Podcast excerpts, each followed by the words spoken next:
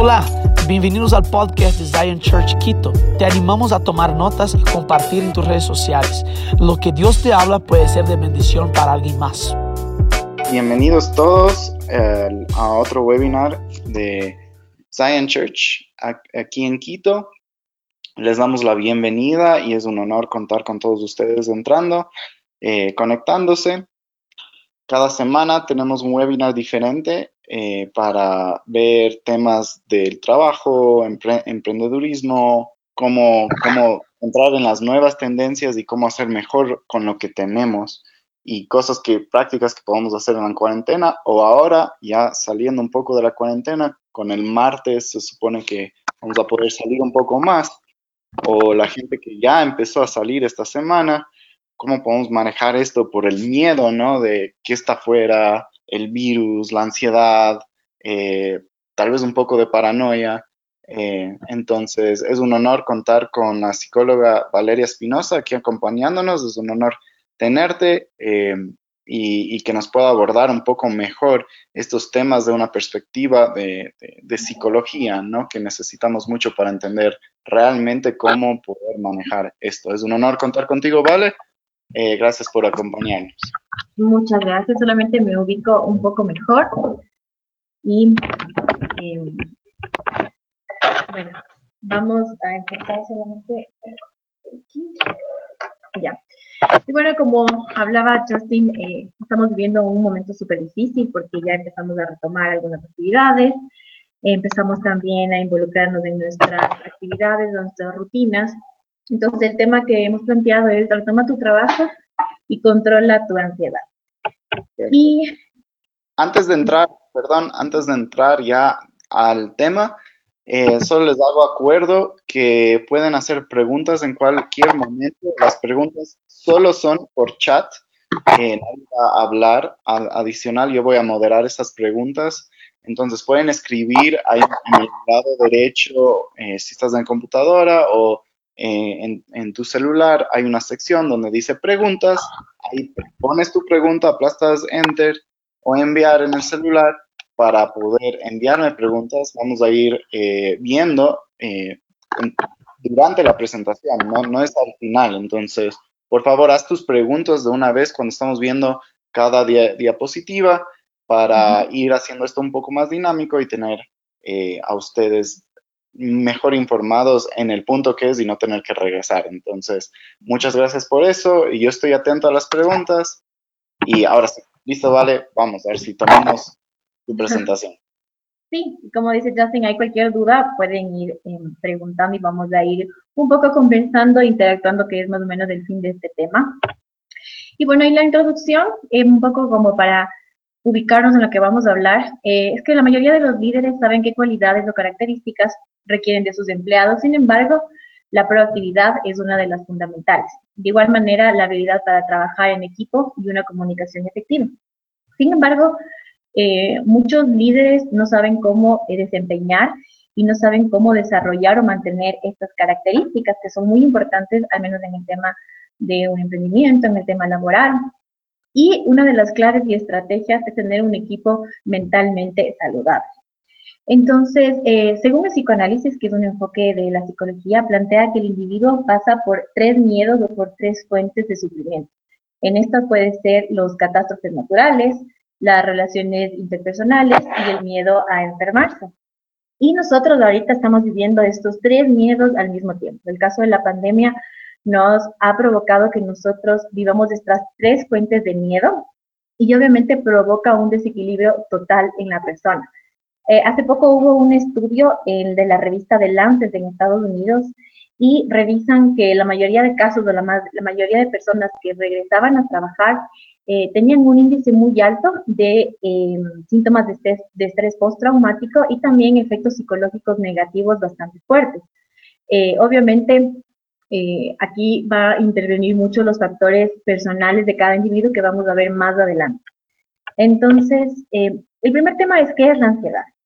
Es importante entender que la ansiedad es un mecanismo defensivo en el ser humano eh, y que nos prepara para eh, poder actuar. Eh, la, la, la, ansiedad es el miedo hasta lo desconocido y a este miedo que algo que nos puede provocar muy amenazador, pero también la ansiedad es algo muy necesario porque nos prepara para procesos adaptativos, mejoras de rendimiento, capacidad de anticipación y respuesta.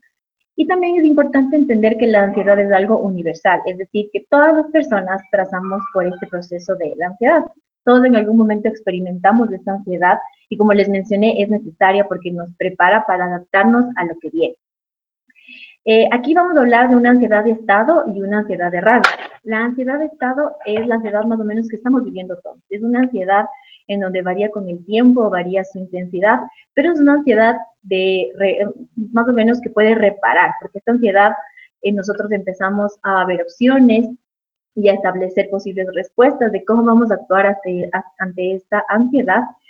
Em, y hablamos de una ansiedad de rasgo, pero esto es una ansiedad mucho más complicada porque son personas que generalmente suelen ver todo como amenazador y como difícil. Entonces, a pesar de que nosotros cuando pasamos por este proceso de ansiedad empezamos a planificar, a ver posibles respuestas y, y logramos salir a flotes, logramos salir con éxito, pero en esta ansiedad de rasgo nosotros no logramos, a pesar de tener estas posibles respuestas, a pesar de tener estos posibles Em, eh, posibles soluciones, no nos sentimos tranquilos. Seguimos eh, preocupados, seguimos con esta ansiedad y ahí más o menos ya hablamos de un ataque de ansiedad.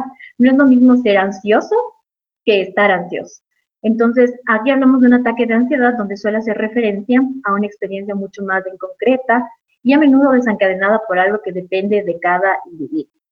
Em, la ansiedad tiene varios, eh, varios síntomas que se dan a nivel mental físico y social.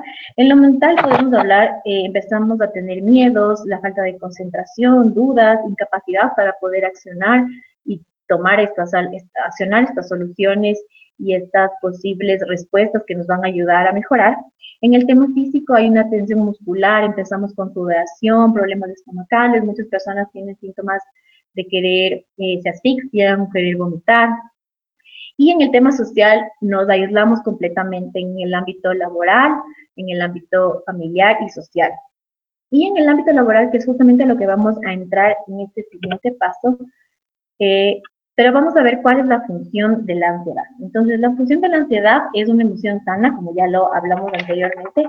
Eh, la ansiedad es necesaria porque nos ayuda a afrontar y a evitar o a escapar y a prepararnos para saber cómo vamos a reaccionar cómo vamos nosotros a poder entablar posibles soluciones. Em, pero aquí también viene esta ansiedad donde ya se convierte en un trastorno y tenemos que intervenir de una manera mucho más profunda.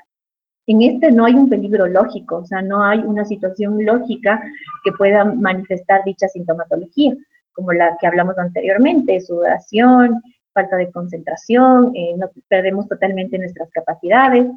Eh, pero también aquí la ansiedad muchas veces nos anuncia que hay algo que debemos trabajar y que puede desarrollar algo mucho más complicado como ataques de pánico, depresión, fobias. Entonces, aquí ya hablamos de algo mucho más clínico, donde se necesita la intervención de un terapeuta, la intervención ya de un eh, profesional para tratar esta, esta enfermedad, ¿no? Eh, los factores eh, predisposicionales, hablamos del factor biológico. En el factor biológico, eh, un poco vamos a ver sobre temas genéticos o enfermedades. Entonces, por ejemplo, si en estos momentos que son muy difíciles, por ejemplo, tenemos una persona que tal está contagiada, una persona que está con una enfermedad y es mucho más propensa a contagiarse, ahí hablamos sobre estos factores biológicos, que la ansiedad se hace que se vuelva mucho más intensa y que pueda desencadenarse de una manera mucho más fácil. Em, en el tema de personalidad, eh, tiene que ver más o menos con el estilo de vida que lleva la persona y también cómo esta persona afronta estos problemas, ¿no es cierto? Y los factores de aprendizaje. En los factores de aprendizaje eh, podemos encontrar personas que ya han pasado problemas o situaciones difíciles y ya un poco saben cómo afrontar eh, una, una, crisis, saben em, qué posibles soluciones tienen eh, también los recursos familiares, los recursos con los que cuenta esta persona y también hablamos de apoyos sociales en el tema de aprendizaje para poder eh, de los factores predisposicionales de la ansiedad. Eh, los factores activadores o desencadenantes. eh, hay situaciones que son vividas como desbordantes de nuestros recursos. Y aquí podemos ver con el tema de la pandemia, ¿no? Es algo que nosotros no nos esperábamos y que vino a desequilibrar no solamente un área de nuestra vida, sino viene a em, desequilibrar varias áreas de nuestra vida. Entonces, no solamente se ve enfocada el área de trabajo, sino social, familiar. Entonces, a veces eh, el hecho de que nos veamos tan desequilibrados es algo que rebasa nuestros recursos y que no podemos enfrentar esta situación y que puede desencadenar una ansiedad mucho más severa o en este caso puede, eh, las personas que tal vez ya sufren de algún problema de ansiedad puede intensificar algo mucho más. Eh, los acontecimientos graves o que exigen importantes esfuerzos adaptativos, que es justamente también lo que estamos viviendo. O sea, nosotros aquí nos estamos involucrando a una cuarentena, a aislarnos completamente del otro y hay que recordar que nosotros somos seres sociales, que necesitamos de un otro. Entonces, este esfuerzo adaptativo es algo que nos saca totalmente de control y obviamente es un factor eh, que activa o que puede desencadenar algo mucho más fuerte en la persona. Eh, los obstáculos para conseguir logros o que limitan nuestra capacidad para alcanzarlos o mantenerlos.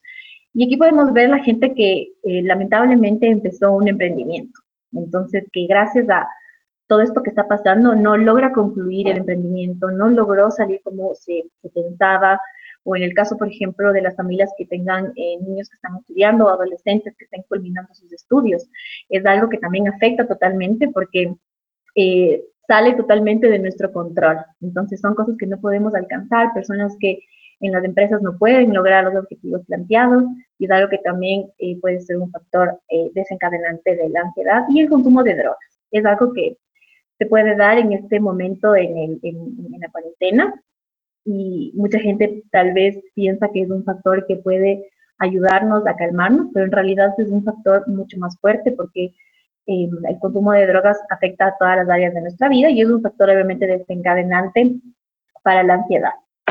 Y vamos a ver cómo afecta la ansiedad al individuo. Y en este primer punto vemos el miedo al miedo. ¿Esto qué quiere decir? A veces nosotros salimos y empezamos a tener miedo de que nos vamos a contagiar, a contagiar, miedo a que nuestra familia se va a enfermar, miedo a que tenemos gente mayor y que se van a morir, o tenemos miedo a, a poder ir a un centro comercial, nos empieza a dar un poco de temor que la gente se nos acerque y empezamos a tener miedo a este miedo de, sentir estos sentimientos que se empiezan a manifestar.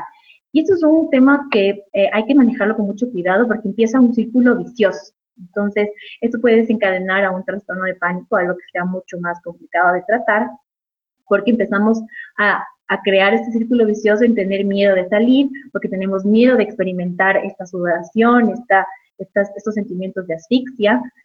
Em, la segunda es la pérdida de condiciones de facultad. En este momento la persona eh, pierde totalmente sus capacidades de poder desarrollar estrategias para poder manejar la crisis, para poder manejar lo que está sucediendo en su trabajo, en su familia. soluciones con fracasos, muchas veces vemos el tema de que intentamos algo y no nos funcionó, y aquí lo que hacemos es limitar nuestras soluciones, pero también cerrar nuestra visión, porque ya no vemos una posible solución. Y tenemos miedo que esto vuelva a ser un fracaso y que volvamos a, no sé, a intentar y que no salga como lo esperábamos. Eh, también se da la problematización de áreas inicialmente no conflictivas como consecuencia de la propia ciudad, es decir, eh, tal vez en este momento nosotros, eh, la crisis y el tema de, la cuarentena, todo este tema de la pandemia ha provocado que nosotros perdamos nuestro trabajo.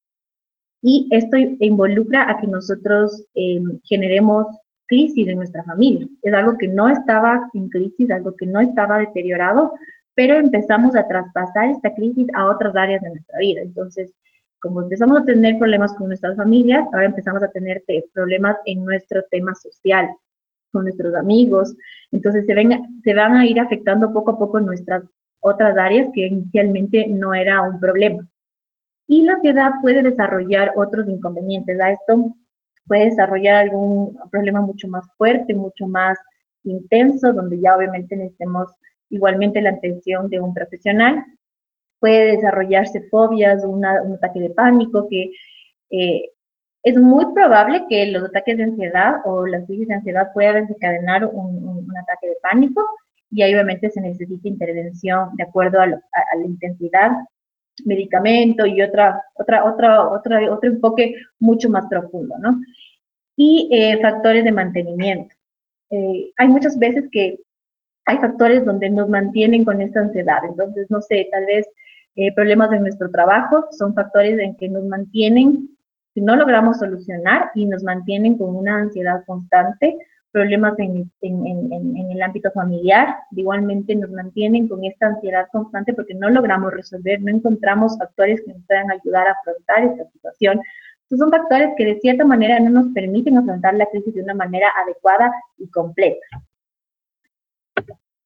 ¿Cómo la ansiedad afecta a tu equipo de trabajo? Entonces, eh, es muy importante ver que cuando nos topamos con la desmotivación del equipo, ¿no es cierto? Eh, eso es algo que realmente las empresas lo deben manejar, los emprendedores o las personas que cuenten con un equipo de trabajo, porque al momento de nosotros encontrarnos con un equipo desmotivado, nos encontramos con personas que no están conectadas con la visión y misión de la empresa, no se sienten identificados con este trabajo. Entonces, obviamente, al toparnos con un, un equipo que no esté conectado, no vamos a poder crear nuevas estrategias para afrontar esta crisis, de poder crear nuevas ideas para desarrollar eh, nuevos proyectos, nuevas ideas, nuevas estrategias. La euforia y influencia de ideas. Aquí se puede dar de dos ámbitos. Puede dar de que la gente regresa con una emoción a trabajar porque obviamente ya salen de la cuarentena, regresan con mucha emoción eh, al trabajo o regresan de una manera también triste porque hay gente que regresa eh, bastante desmotivada, tal vez eh, la reducción de su salario, el hecho de que les toque dedicar mucho más tiempo en el trabajo, en casa, tengan que ir y obviamente el tema del transporte se vuelve complicado. Entonces, la gente llega con estos dos aspectos y esto puede provocar que eh, no se conecten las ideas y no se concreten las ideas, porque son ideas muchas veces basadas en las emociones. Son ideas que no son reales y esto nos provoca que nosotros no podamos establecernos metas eh, alcanzables para la empresa o el emprendimiento. Las malas relaciones, esto, queda, esto puede crear una inadecuada política de seguridad, las malas relaciones porque hay una escasa participación de, los trabajadores. Los trabajadores en verdad no se sienten eh, conectados con la empresa. Eh, hay una indefinición de roles. No sé qué rol voy a cumplir aquí. Como no hay una, una, buena, una buena relación, entonces no sé qué me toca hacer a mí, qué le toca hacer al otro empleado. Eh, como esta crisis desequilibró un montón de cosas, y encima tenemos una mala, una mala relación con nuestro compañero, con nuestro líder con el gerente, entonces esto provoca que no se concreten las ideas. El exceso de control, que también puede darse en estos casos, obviamente el exceso de control provoca que los trabajadores puedan querer alcanzar eh, un perfeccionismo en lo que están haciendo y esto no se desarrolla de una manera adecuada, una mala organización de trabajo y también nos sentimos inseguros con lo que estamos haciendo. Entonces, si algo, algo nos toca cumplir, no sabemos si está realmente bien hecho y si está realmente bueno. Entonces, no nos sentimos útiles en, el, tema de trabajo. Eh, la falta de comunicación, eh, esto genera que sean tareas confusas y que no sean claras porque no hay una comunicación efectiva y positiva. Entonces, la persona realmente no sabe qué le toca cumplir, qué tiene que hacer, eh, las tareas son totalmente y los roles también son totalmente confusos, hay un gran miedo a cometer errores que obviamente saber que este error no hay una posible solución y eso nos conlleva a un sinnúmero de pensamientos negativos que nos puede provocar ansiedad. El líder no apoya al trabajador, no sabemos realmente si es que el líder está eh, conectado con el trabajador, si le apoya a las nuevas ideas, apoya lo que está sucediendo. Eh, se ve se da el retraso de tareas en todo el equipo y el retraso de tareas es algo que provoca cansancio y agotamiento en todo el equipo de trabajo, porque no solamente se atrasa la persona que obviamente no cumplió con su deber, sino atrasa todo un equipo. Y esto provoca que también se den problemas de salud, el hecho de nos sentimos estresados, nos sentimos ansiosos porque no nuestro, nuestro trabajo no se logró completar o concluir por la falta de, otro trabajador, no logramos las metas propuestas en el tiempo establecido, entonces nos empezamos a llenar de un sinnúmero de actividades que no vamos a poder cumplir y viene una mayor exigencia que rebasa nuestras capacidades. En realidad, donde viene una mayor exigencia, donde no, no podemos afrontar de una manera adecuada y puede también desarrollarse una crisis de ansiedad mucho más fuerte. Y es difícil recibir eh, feedbacks eh, porque lo vemos todo como una manera como catastrófica. Entonces hay una excesiva sensibilidad en el equipo de trabajo. Entonces es difícil poder comunicarnos, es difícil entablar ideas, eh, no hay comentarios positivos ni constructivos, porque el equipo está tan sensible en donde no podemos tener una comunicación estable. Eh, nos negamos a las oportunidades de cambio también. Como no tenemos feedback, no sabemos en qué podemos mejorar, en qué hemos fallado, eh, qué estrategias podemos generar. Y también nos cerramos a esta visión de cambio.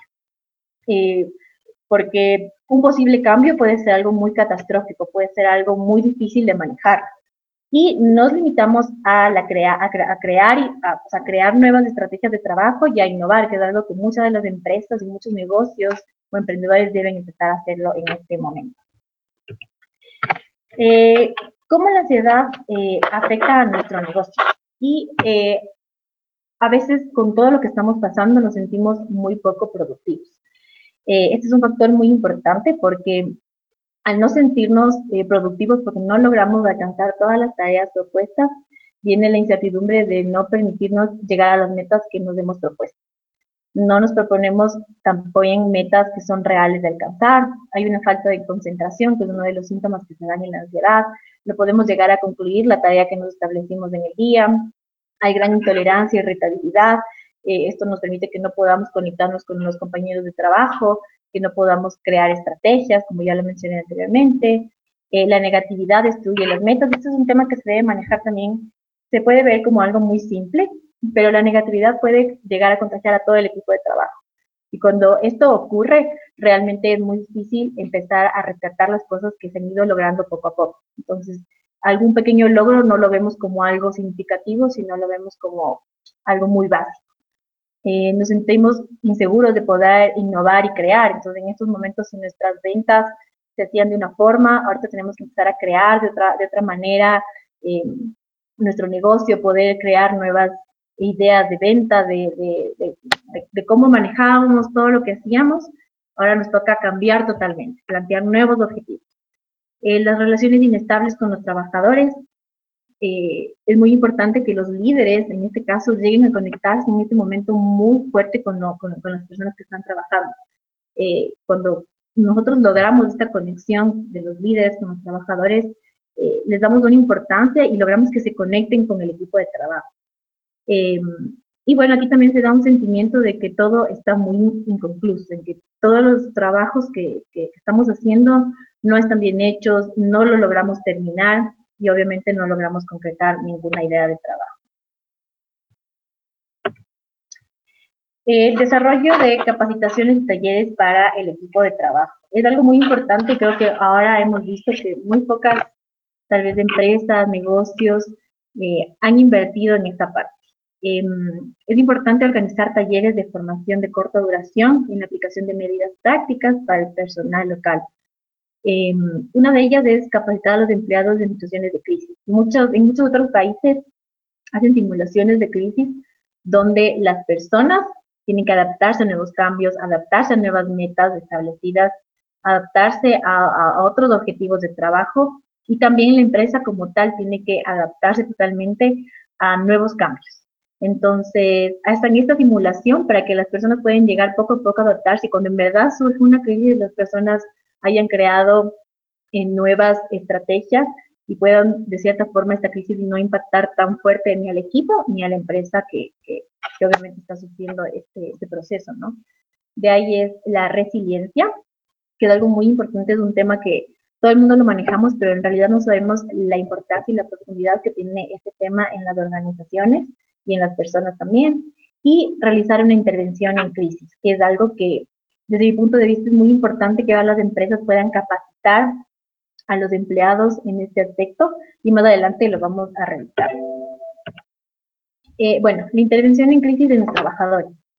Eh, es importante entender que una crisis es una desorganización temporal del individuo. Y una crisis es esta incapacidad de poder afrontar un problema porque realmente no podemos manejar de una manera adecuada nuestras emociones, nuestros pensamientos y nuestra conducta.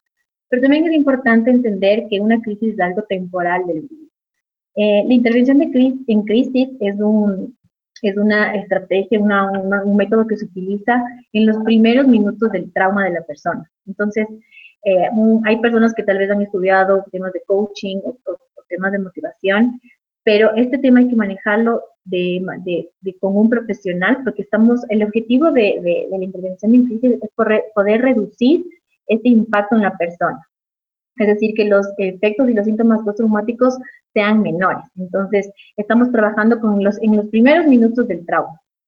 Em, aquí encontramos dos aspectos en la, de, la, crisis, durante la crisis, que son las circunstanciales y las de desarrollo. Las eh, crisis circunstanciales son crisis que se dan de una manera en, el exterior, o sea, es decir, puede ser la, la muerte de un familiar, o puede ser eh, muchas veces también el tema que estamos viviendo ahora, el tema de la pandemia, que es algo que, que no lo esperábamos, y la em, crisis de desarrollo. La crisis de desarrollo se da en las etapas normales del individuo, de una etapa a otra, y eh, es importante entender que la crisis, ¿sí me están escuchando? ¿Sí?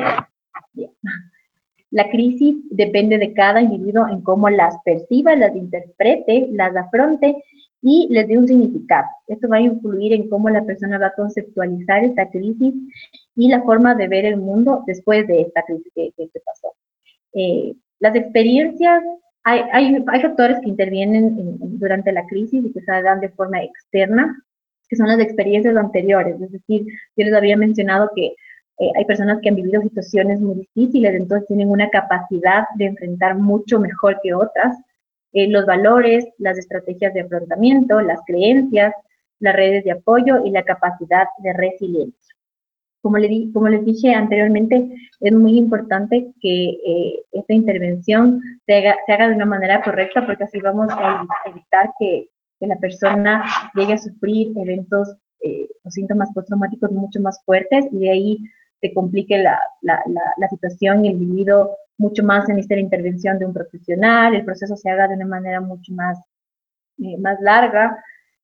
Entonces, eh, vamos a hablar sobre la intervención en la primera instancia. En la intervención en crisis se dan dos instancias. La primera son los primeros auxilios psicológicos, que son eh, herramientas, se le, a, a la persona se les brindan herramientas para poder afrontar esta crisis y la segunda se da la intervención en la segunda instancia, que es realizar un proceso terapéutico. Ya vamos a ver más adelante en qué momentos nosotros vamos a necesitar realmente una intervención terapéutica y en qué momentos no lo, no, no lo vamos a necesitar si se logra salir con éxito en esta intervención en crisis.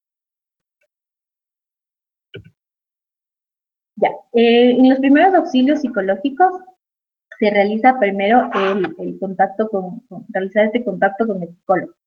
Eh, en este punto se permite que la persona pueda tener una carga afectiva, emocional, conductual y que pueda liberar todas estas emociones. En este primer punto, lo que el objetivo es que la persona eh, pueda hablar y nosotros seamos una escucha real, sin juicios y sin reclamos. Eh, y lo que vamos nosotros a hacer es dar lineamientos reflexivos, frases de conexión y generar empatía porque en este momento vamos a hacer una escucha real y total de lo que le está sucediendo a la persona y mientras la persona va hablando va un poco ubicándose de acuerdo a lo que va, va diciendo, va un poco tomando conciencia de todo lo que le está sucediendo y un poco poniendo los pies eh, en la tierra, ¿no? Eh, en este primer punto también se da un acercamiento físico, pero hay que tener mucho cuidado con este acercamiento físico porque podemos hacer que la persona se sienta un poco invadida y que pues todos estos primeros auxilios psicológicos no salgan de una manera exitosa y como lo queremos lograr. Eh, aquí vemos examinar las dimensiones del problema entre pasado, presente y futuro. Este pasado, presente y futuro es de una manera inmediata que se da en, en la persona entonces eh, empezamos a averiguar cómo pasó, cuál fue el detonante que hizo que la persona entrara en crisis. Eh, obviamente en esos momentos sabemos que la pandemia es uno de los grandes detonantes, pero tenemos que ver qué fue lo que realmente provocó que la persona entre en crisis, qué fue eh, el disparo, lo que precipitó esta crisis.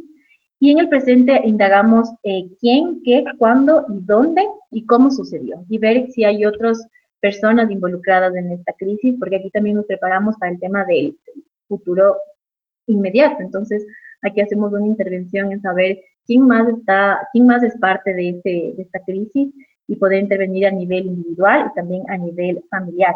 El objetivo en este, en este punto es poder trabajar en un orden jerárquico, entonces ver qué se puede trabajar en este momento, qué se puede controlar en este momento y qué podemos trabajar después, qué es necesario trabajar después. En esos momentos la persona cuando está en crisis tiende como a, a hablar un montón y querer solucionar todo en ese momento. Entonces nuestro rol específico es poder organizar estas posibles soluciones. ¿Qué se va a trabajar eh, ahora y qué lo vamos a dejar para después? Eh, el tercer punto es analizar las posibles soluciones. Y aquí un poco se ve qué se ha intentado, qué ha funcionado, eh, qué se ha logrado trabajar y qué no. Eh, y también se analizan las ganancias y pérdidas. Esto quiere ver, esto quiere decir que cuando nosotros encontramos unas posibles soluciones, bueno, cuando, cuáles hacen los contras y los pros de estas posibles soluciones, tanto como para el presente como para el futuro. Em, y aquí también vemos el tema de asistir en la ejecución de una acción en concreta. En este punto es cuando la persona ya ha pasado todos estos, estos niveles que, he mencionado y ya tiene una posible solución. Pero es importante que esta solución que esté tomando la persona eh, sea dentro de las capacidades propias de la persona. Muchas veces al momento de nosotros, eh, de la persona que está haciendo esta intervención, le damos una posible solución que no está dentro de las capacidades y lo que podemos provocar es una crisis mucho más severa porque la persona realmente no puede llegar a concretar esa solución, no la, no la llega con éxito totalmente, entonces como que no, no intervenimos de una forma segura eh, con, con, la persona que está en crisis, ¿no? Y eh, aquí también hay que ver que la persona, en el momento que nosotros ya le damos como una opción de trabajo, una opción para que pueda eh, accionar, esto se lo debe la persona hacer completamente sola. Eh, solamente cuando hay circunstancias que son muy graves, hay que ver si es que la persona que está realizando esa intervención puede realizar un acompañamiento. Pero esto hay que hacerlo de una manera gradual, porque corremos el riesgo de nosotros trabajar en un problema que no nos corresponde o eh, empezar a cargar o nosotros solucionar algo que no está dentro de nuestra capacidad. Y también le quitamos a la persona de poder crear todas estas estos desarrollos y poder crear maneras de afrontar una crisis. Entonces aquí se dan como dos puntos, que es la actitud facilitadora, donde la persona, obvio, solamente toma acción de sus problemas, y una actitud mucho más directiva, donde hacemos un pequeño acompañamiento, vamos a acompañar a la persona, obviamente, con, esta, con este límite y de una manera gradual, como lo dije anteriormente. Y la última es darle un seguimiento. Esto quiere decir en que vamos a verificar el proceso, es decir, eh, en cómo la, la, persona se siente, en cómo, cómo estas posibles soluciones lograron ayudarle. Y eh, aquí hacemos un acercamiento cara a cara o podemos hacer un acercamiento tal vez por vía telefónica, en cómo se siente la persona. Y este punto es muy importante porque aquí vamos a ver si llegamos a la segunda instancia, que como pueden ver, la segunda instancia era realizar un proceso terapéutico. En esta segunda instancia, eh, vemos que si la persona no logró realmente adoptar estas nuevas opciones, no logró aplicar estas posibles soluciones, eh, se empiezan a desarrollar crisis de pánico, eh, fobias, depresión, empezamos a desarrollar un pensamiento mucho más catastrófico y obsesivo. Entonces aquí nos damos cuenta que realmente necesitamos una intervención terapéutica y que ahí ya la persona tiene que hacer un trabajo mucho más profundo de saber qué es lo que está sucediendo.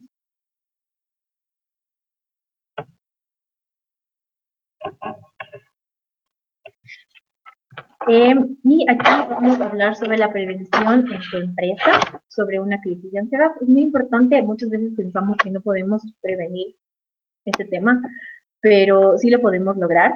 Y una de ellas es definir el área de trabajo y tenemos que revisar cuál es nuestra área de trabajo. Entonces esto va a provocar que nosotros al momento de definir nuestra área de trabajo, tener ambientes que puedan ser cambiar ambientes, o sea, que no sea un ambiente constante, porque esto nos provoca que pueda desarrollar alguna ansiedad y reconocer cuáles son nuestros métodos de trabajo. Es muy importante que al momento que definimos nuestra área de trabajo, vemos cuál va a ser nuestro método a seguir para poder continuar con nuestro, trabajo y eh, analizar los detonantes de la ansiedad que afectan mi trabajo. Entonces aquí podemos, eh, no sé, tal vez vemos que la falta de comunicación con mi líder me está provocando eh, no poder tener mi trabajo de una forma más segura, tal vez de no saber qué, qué me toca hacer, cuál es mi rol ahora, el tema de que ahorita me toca cumplir otros horarios, me toca conectarme, me toca un, un, cambio totalmente en la persona. Entonces hay que identificar qué aspectos nos provocan ansiedad para cuando una vez los tengamos identificados poder trabajar. Eh, vamos a seleccionar prioridades. En esto vamos a tener una organización de trabajo y que va a ayudarnos a la realización de los objetivos de nuestro trabajo. Y también al momento de establecer prioridades vamos a establecer metas fijas de qué vamos a trabajar. De ahí eh, vamos a fomentar una comunicación efectiva y positiva. Eh, eso es un poco les hablaba anteriormente, en donde es importante que aquí el líder o el gerente de la, empresa o, la persona que maneja el personal pueda llegar a conectarse realmente con los trabajadores.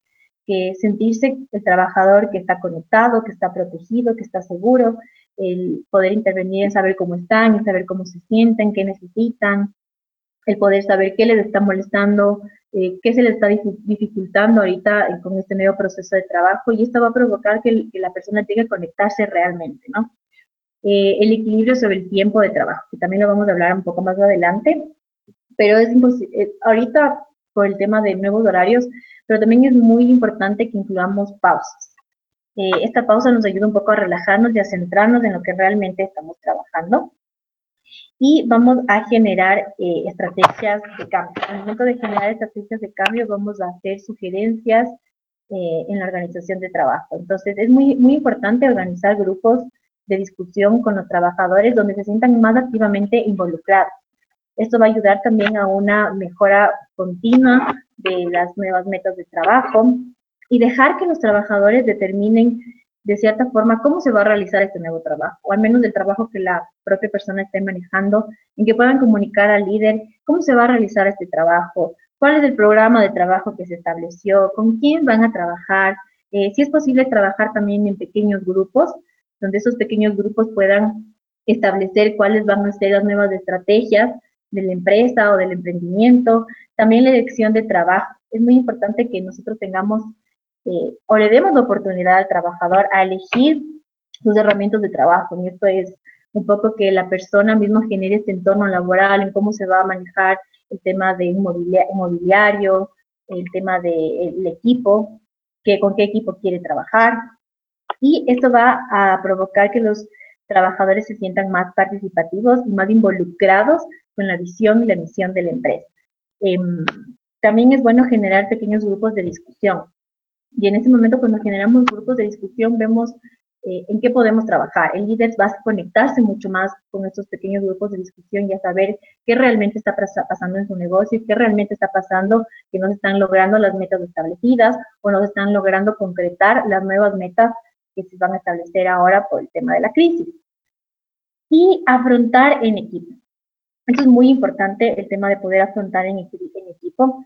Porque el momento en que el líder afronta toda la situación, el momento en que el líder afronta todo el problema, eh, se vuelve una carga muy pesada y es una carga en la que puede lograr que el equipo se desconecte totalmente de la empresa o con las ideas que se estaban planteando. Entonces es muy importante que se programen reuniones, reuniones donde eh, puedan discutir nuevas ideas, donde puedan discutir qué está pasando y den unas posibles soluciones en ese momento. Entonces, sí, eh, no sé, ahorita en el tema de trabajo está pasando que tal vez no estoy vendiendo como antes, entonces, bueno, ¿cuáles van a ser las estrategias ahora para la venta? ¿Qué, ¿Cómo se va a incentivar a la gente? Eh, ¿Cuáles van a ser las estrategias para que la gente se interese por el producto que estamos vendiendo? Pues muy importante generar esos pequeños, esas pequeñas reuniones. Em, y también es importante que se solicite comentarios. Siempre es, si alguien tuvo una idea y se está desarrollando, que los trabajadores se unan a comentar qué les parece esta nueva idea y qué posibles soluciones también puede dar a estas nuevas ideas de, que se están aplicando ahora en, la, empresa, ¿no? Y em, apoyo y cooperación. Eso tiene que ver un poco que los trabajadores puedan cooperar con los líderes de los líderes y los gerentes de trabajo y también los, los gerentes puedan tener mayor flexibilidad sobre sobre los trabajadores y sobre lo que está pasando. El desempeño no es igual, los tiempos no son iguales, entonces es importante que exista este apoyo y este esta cooperación, no solamente en, en el líder, sino también en los trabajadores. Chévere, vale. ¿Y cómo podemos hacer cuando una de esas personas que estamos tratando es una persona negativa? ¿Qué podemos hacer en, contra o ayudar a esta persona para, no sé, salir de la negatividad o, cuáles son tus recomendaciones?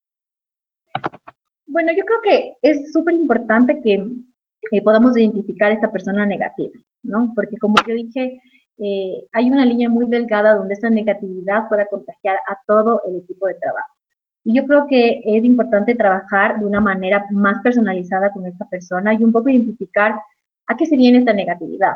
Eh, como lo dije anteriormente, nosotros no nos enfrentamos solamente a un desequilibrio laboral, sino social y familiar. Tal vez esta persona esté pasando por una situación mucho más complicada en su familia. Y cuando nosotros le damos este espacio al trabajador, cuando nosotros nos preocupamos y les dedicamos un tiempo de saber cómo está, qué requiere, qué le dificulta, eh, podemos generar un poco más de empatía. Entonces podemos identificar cuáles son los factores que se deben trabajar en esta persona, tal vez movilizarle a otra área de trabajo con otras personas en donde sea más fuerte esta capacidad de conectarse y esta persona no les absorba, sino sean los otros que le absorban con este positivismo, con estas nuevas metas, con estas nuevas estrategias. Pues yo creo que es muy importante primero averiguar a qué se viene esta negatividad. Buenísimo. Y en otra parte, eh, ¿qué área del ser humano tenemos que poner mayor énfasis para animar a, esa persona o a la gente en general? Eh, ¿Aquí te refieres a qué área, como al tema laboral o familiar, algo así? No, ¿a qué área? Bueno, la pregunta dice al, al ser tripartito del ser humano, o sea, espíritu, alma, eh, yo más me veo por, o sea, es mejor ver cómo motivar a la persona, sino de una manera personal, eh, con relaciones o motivación más de con dinero puede ser una motivación o, un, eh, no sé, un grupo como tú estabas diciendo antes donde se puedan reunir. O sea, ¿qué sería lo mejor para, para poder animar a nuestro personal? Bueno, como lo dije anteriormente, es un conjunto de, cosas. Eh, yo les, les, hablaba que cuando nosotros hacemos esa intervención en crisis o cuando nosotros intervenimos con una persona que está en crisis, salen a, flota, salen a flote muchas cosas, que son, es un trabajo como más propio de la persona, entonces sale el tema, el tema de poder afrontar, tener mucho más recursos, recursos en el tema de familia, tengo una familia que me apoya, tengo amigos que me están apoyando, eh, tengo el tema eh, muchas veces de capacidad de resiliencia, o sea, de afrontar mucho mejor, adaptarme mucho mejor. Entonces, también el tema espiritual, o sea, esto es algo que, que, nos ayuda a sobrellevar la crisis de una manera mucho más, mucho mejor, de una manera mucho más óptima. Entonces yo creo que es un conjunto de cosas y que hay que ir caso por caso. Hay personas en donde el tema, en, en, el tema de familia, por ejemplo, eh, es un factor determinante en donde eh, es una base muy importante que le ayuda a la persona a sobresalir de una crisis, entonces hay que invertir mucho más ahí. Eh, tal vez el tema de ocio, de, de, de amigos, si sabemos que él es una persona, obviamente somos seres biopsicosociales, entonces necesitamos de todo un poco.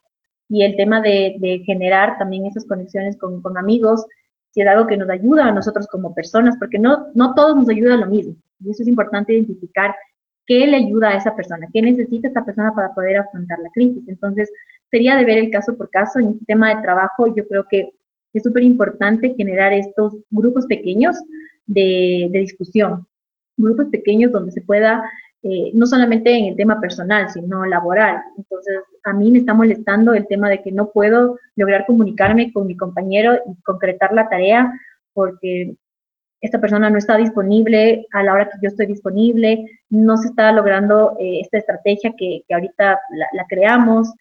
Entonces, el momento de nosotros crear este grupo y esta comunicación, un poco el líder va identificando cuáles son estos, estos estos puntos que no están dejando que se concrete esta idea, no está dejando que se alcance a esta meta establecida, a este objetivo establecido. Buenísimo. ¿Y hay algunas claves que podemos usar para el acompañamiento de una persona en crisis? o toda persona en crisis necesita una intervención? No, eh, como yo les dije, todos en, en algún punto pasamos por una crisis de ansiedad y que en algún momento es normal, porque como les mencioné, la crisis de ansiedad nos ayuda a desarrollar mecanismos adaptativos y a poder prepararnos para afrontar algo que nos resulta amenazador. Una crisis, la crisis se da realmente porque tenemos miedo ante, ante esto que nos resulta totalmente desconocido. Entonces, obviamente, empezamos a pensar en estrategias, en cómo podríamos hacerlo, en qué podríamos decir. Entonces, ya nos preparamos para eso. Pero una crisis ya de, de, de, ansiedad suele dar que a pesar de no, a pesar de tener todas estas posibles soluciones, eh, no nos sentimos bien, no nos sentimos eh, seguros para poder dar el siguiente paso, que es aplicar estas posibles eh, opciones, estas posibles soluciones. Entonces, la intervención en crisis se hace cuando la persona está completamente desequilibrada. Lo que nosotros en ese momento hacemos es empezar a desarrollar mecanismos que la persona pueda afrontar. Por eso yo les hablaba aquí, em, en este primer punto de los primeros auxilios psicológicos, se le da cuando la persona no puede realmente enfocarse ni en sus pensamientos, ni en su conducta, ni en sus emociones, no lo puede manejar. Está totalmente en un punto donde se le dificulta tomar acción, se le dificulta poder hablar, se le dificulta poder actuar de una manera correcta ante la crisis. Entonces, en este primer contacto, por eso es que dejamos que la persona pueda hablar totalmente, pueda liberar esta carga afectiva. Entonces, eh, no siempre se da esta intervención en crisis. Eh, yo creo que es súper importante eh, saber que esto solamente se aplica y obviamente por eso yo les mencionaba que esto debe hacerlo un profesional porque estamos trabajando en los primeros minutos del trauma. Por ejemplo, esto se podría dar que estando en la empresa eh, me acabo de enterar que un familiar mío acaba de fallecer por causa de la pandemia. Entonces nosotros ahí es en el momento en que intervenimos porque es algo que le desequilibra totalmente a la persona. Chévere, muchísimas gracias. Y en, en esto de primeros auxilios, regresando a eso, eh, esto, ¿Estos primeros auxilios se puede usar en uno mismo o solo son herramientas para usar a otra persona? No, estas son herramientas, esta, esto se debe hacer con la intervención, como yo les dije, de un profesional.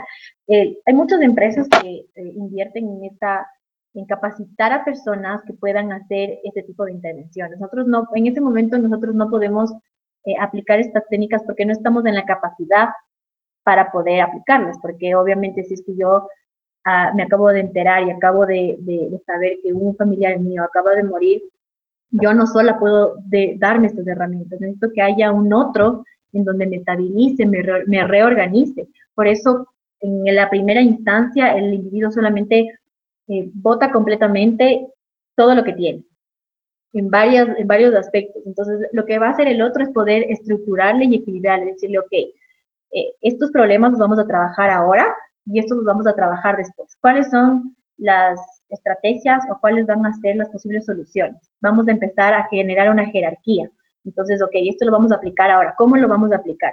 Por eso yo les hablaba que también en este punto 3 que se da, que se da este de, empezar a discriminar, a seleccionar qué va a ser bueno para la persona, vemos que ha funcionado y que ya no. Aquí también podemos analizar si es que una persona ya pasó por una crisis, y un poco desarrollar esta parte de cómo lo superó, cómo fue el que lo hizo, qué estrategias utilizó. Y esto no lo podemos hacer si es que no tenemos a un, a un otro que nos ayude un poco a, enfocarnos en, el camino de lograr estabilizarnos, ¿no? ok, perfecto. Y si yo siento que tengo ansiedad, pero no, tal vez no me quiero abrir con alguien más, no, probablemente deba abrirme con alguien más, pero hay alguna manera que personalmente me pueda calmar o, me pueda sacar de esta ansiedad. Sí, o sea, yo creo que uno de los principales puntos es que eh, viene el tema de control, querer controlar todo lo que nos está pasando. Entonces, es un poco de aquí de generar, eh, empezar a racionalizar qué puedo controlar y qué no puedo controlar, qué está a mi alcance y qué no está a mi alcance. Entonces, por ejemplo, yo no puedo controlar el tema de la pandemia, es algo que se está dando, es algo externo a mí totalmente, pero sí puedo controlar cómo lo voy a, afrontar, ¿Qué, voy a hacer para enfrentar cómo me estoy sintiendo. Entonces es importante establecer nuevas rutinas, establecer eh, nuevas maneras de accionar, qué voy a aplicar ahora, eh, cómo lo voy a hacer, de qué forma, ¿es real esto que lo voy a poder hacer? ¿No es real? ¿Está dentro de mi, de, mi campo para yo poder realmente tomar esta solución, apropiarme de esta solución y poder salir con éxito? Entonces yo creo que es el tema de un poco ver qué está dentro de mi alcance y qué no. Perfecto. Y cambiando, y después podemos ya seguir, eh, de pregunta, ¿cómo puedo ayudar a una persona que tiene miedo constante y que está afectando al equipo de trabajo? Perdón, ¿me puedes repetir? ¿Cómo puedo ayudar a una persona que tiene miedo constante y que está afectando al equipo de trabajo? Bueno, yo creo que eh, aquí nos encontramos con dos puntos como yo les, había mencionado, el tema de que la propia persona está teniendo miedos es, un, es un, aspecto en que le está provocando un desequilibrio interno y también lo está desarrollando en el tema laboral. Entonces, como les expliqué anteriormente, yo creo que aquí podemos eh, intervenir en qué le está perjudicando a esa persona, cuál es el detonante, qué le está provocando que la persona empiece a sentir absolutamente miedo por todo lo que está pasando y que también le contagie al grupo. Eh, más adelante voy a hablar de un tema que se llama la resiliencia. Entonces, obviamente, aquí involucra también un tema de cómo está el equipo, de cómo se siente el equipo. Si el equipo no se siente conectado, si el equipo no se siente bien, entonces obviamente es muy fácil que esta persona llegue a contagiar a todos de sus inseguridades, de estos miedos, de saber que algo malo va a pasar. Entonces, eh, creo que en este punto específicamente de lo que estamos viviendo es lograr un acercamiento propio con la persona. Eh, poderle sentir, hacerle sentir segura, hacerle sentir que está en un ambiente que es bueno, eh, saber si es que hay otras cosas que le están provocando miedo, saber si es que esto viene de un tema mucho más profundo, de algún tema familiar, algún tema de, del mismo trabajo. Eh, por eso yo les hablaba de que ahora es muy importante que el líder pueda lograr dedicar un tiempo de saber cómo está la persona, de saber qué necesita y no solamente en la forma, en, el ámbito personal, sino en el tema laboral. Eh, tal vez la persona no está contando con todos los recursos para poder trabajar de una manera adecuada. Tal vez no está con todas las herramientas necesarias para poder desempeñar el trabajo que le están pidiendo y no puede alcanzar la meta propuesta y el objetivo que el líder le está pidiendo.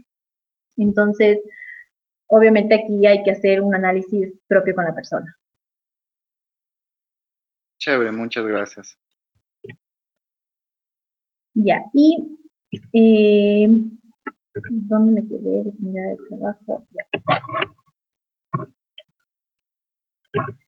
Y aquí vamos a ver un tema que es importante y que también tiene que ver un poco con nuestras preguntas que estaban haciendo, eh, es el equilibrio de tiempos. Y aquí eh, vamos a empezar con el tema de cómo lo vamos, cómo vamos a organizar nuestros tiempos con, todas las áreas de nuestra vida. Entonces, em, un poco para, entender este tema es que a veces vivimos ocupados y trabajamos mucho y parece que este, este es el modelo de eficacia. Mientras más trabajamos, más eficaces somos. El profesionalismo, la productividad, el éxito a costa de muchas cosas, como la vida familiar, personal, entretenimiento y hasta el propio, la propia diversión, el tema del, del ocio, que es muy importante en el ser humano con estos ideales que nos hemos creado, se nos dificulta, y más en estos momentos, poder equilibrar nuestros tiempos. Entonces, aquí yo un poco eh, les, menciono algunas, eh, algunos aspectos claves para poder lograr un balance. Entonces, en el primero es que se precise los objetivos, es decir, contemplar que sean viables en el tiempo, en el tema económico, en el dinero, habilidades y capacidades personales. Es decir, nosotros nos planteamos un objetivo, que no está dentro de nuestras capacidades en lo que estamos viviendo ahora, que no es viable por el tiempo en el que vivimos y que no es viable porque no tenemos suficiente, el suficiente dinero para invertir y que tampoco y rebasa de nuestras capacidades porque no podemos afrontarlo, entonces va a ser un detonante para que nosotros podamos entrar en crisis. Entonces es muy importante establecer los objetivos eh, claros y reales de acuerdo a lo que estamos viviendo. Entonces, más adelante voy a explicar, pero por ejemplo, si nosotros sabemos que tenemos una familia, tenemos que plantear nuestros objetivos donde involucre a la familia y no perjudique ese ámbito familiar. Eh, aquí viene también el tema de planear. eh, sin perder la espontaneidad, organizar tiempo, actividades y metas. Y creo que el, el tema de planear es algo muy importante. Si es que en este caso tenemos una pareja o tenemos una familia, es muy importante que nosotros podamos planear con ellos, saber cuáles son los planes que nos van a resultar efectivos, que va a ser eficaz para que nosotros podamos cumplir con estas metas, estos objetivos que nos estamos planteando, porque de esta manera también nos evitamos conflictos y que no solamente el conflicto, como lo dije anteriormente, no solamente el conflicto sea en el área laboral, sino que otras áreas de nuestra vida que no estaban perjudicadas empiecen a afectarse. Entonces, obviamente el tema de poder planear con las personas que te rodean o las personas que en ese momento son importantes para ti y que les estás dando tu tiempo, tiene eh, que hacerlo en conjunto. Eh, también esto nos va a ayudar porque vamos a contar con el apoyo de estas personas. Cuando nosotros planeamos de una manera aislada, no contamos con un apoyo de, del otro. Y esto también nos puede generar conflictos en otras áreas de nuestra vida y también sabemos con certeza qué queremos lograr, porque somos, son objetivos mucho más reales que nos estamos planteando. La salud física, que es algo que a veces lo vemos a la ligera, pero que es muy importante, porque tratamos, eh, aquí tal vez lo, lo, fundamental es tratar de cumplir con algo básico, que es poder dormir bien, alimentarse sanamente y hacer ejercicio, y saber que tal vez esas actividades eh, que pueden pueden compartirse con otras áreas de nuestra vida. Es decir, tal vez eh, nosotros empezamos a hacer ejercicio, pero compartimos con nuestra pareja, compartimos con nuestra familia. Estamos, estamos trabajando no solamente en nuestra salud, sino también trabajando en este ámbito familiar y emocional. Eh, al momento de nosotros hacer ejercicio, liberamos enojos, frustraciones, vamos a poder pensar de una manera mucho más objetiva, mucho más clara. Eh, y también este, el hecho de generar una pausa nos hace ser mucho más, mucho más creativos. A veces cuando no nos damos un tiempo fuera de trabajo, eh, se nos hace difícil poder innovar y crear. Entonces, eh, este ámbito es súper, este tema es súper importante que lo practiquemos, eh, porque nos va a ayudar un montón para, para ahora que necesitamos realmente crear nuevas estrategias y crear y afrontar los cambios que se vienen. Eh, saber gestionar el tiempo. Y eso es muy importante porque vamos a eliminar distractores. Eso tiene, tiene que ver con el tema de la tecnología. Obviamente es un poco difícil ahora que estamos, porque estamos mucho más conectados con el tema de, de la tecnología, pero también tenemos que saber como que aprovechar estos temas y poder trabajar en otras áreas de nuestra vida. Entonces, nosotros estamos eh, trabajando, estamos con la computadora, también utilicemos este tema de la tecnología para poder compartir con nuestros amigos. Entonces, conectarnos con nuestros amigos, saber que el tema tecnológico no solamente va a ser utilizado netamente en el tema laboral, sino también va a intervenir en otras áreas. Entonces, estamos ya trabajando no solamente el área profesional, sino el tema de, tema social, en compartir tiempo con otras personas. Em, y evitar las multitareas. Aquí es algo súper súper interesante que, que, justo estaba, estaba leyendo y que según muchos expertos del tema de trabajar en varias cosas al mismo tiempo, tenemos tantas tareas, nos llenamos de tantas cosas que equivale a perder 10 puntos del coeficiente intelectual y eso es lo mismo que pasar 36 horas sin dormir en términos de atención. Entonces, realmente es algo muy complicado porque no llegamos a concretar ninguna de esas tareas, tenemos tantas cosas que hacer que no llegamos a terminar absolutamente nada. Entonces es importante eh, focalizar en qué tarea vamos a trabajar ahora. La vamos a terminar, en qué tiempo la vamos a terminar y poder distribuir estas tareas de una manera mucho más adecuada. Porque creo que esto también te lleva a los otros puntos que les había mencionado anteriormente. Nos llenamos de muchas cosas y que son inalcanzables, que nos puede provocar, obviamente, entrar en una crisis de ansiedad. Eh, usar las herramientas con las que contamos como ya les había dicho, el tema de, de, las reuniones que tenemos presenciales o virtuales, el tema de correo o redes sociales, es importante saber y dedicar un tiempo a todas estas herramientas que son útiles, pero que también eh, nos limitan un montón al momento de poder eh, terminar o alcanzar el, el, objetivo que nos estamos planteando. Eh, saber decir que no. Esto es también algo que es trascendental para poder cumplir lo que nos hemos propuesto porque eh, hay que tener los propósitos claros de qué, a dónde estamos viendo y qué estamos haciendo, Pero también aquí se viene un poco el tema de la jerarquía, entonces a veces el jefe nos pide que hagamos algo y es difícil decirles que no, porque ya entra otro mecanismo muy complicado, pero es muy importante gestionar y poder aprender a decir que no, porque en el momento en que nosotros aceptamos algo que no, no, no vamos a poder cumplir y que está fuera de nuestro control, vamos a empezar como un círculo vicioso.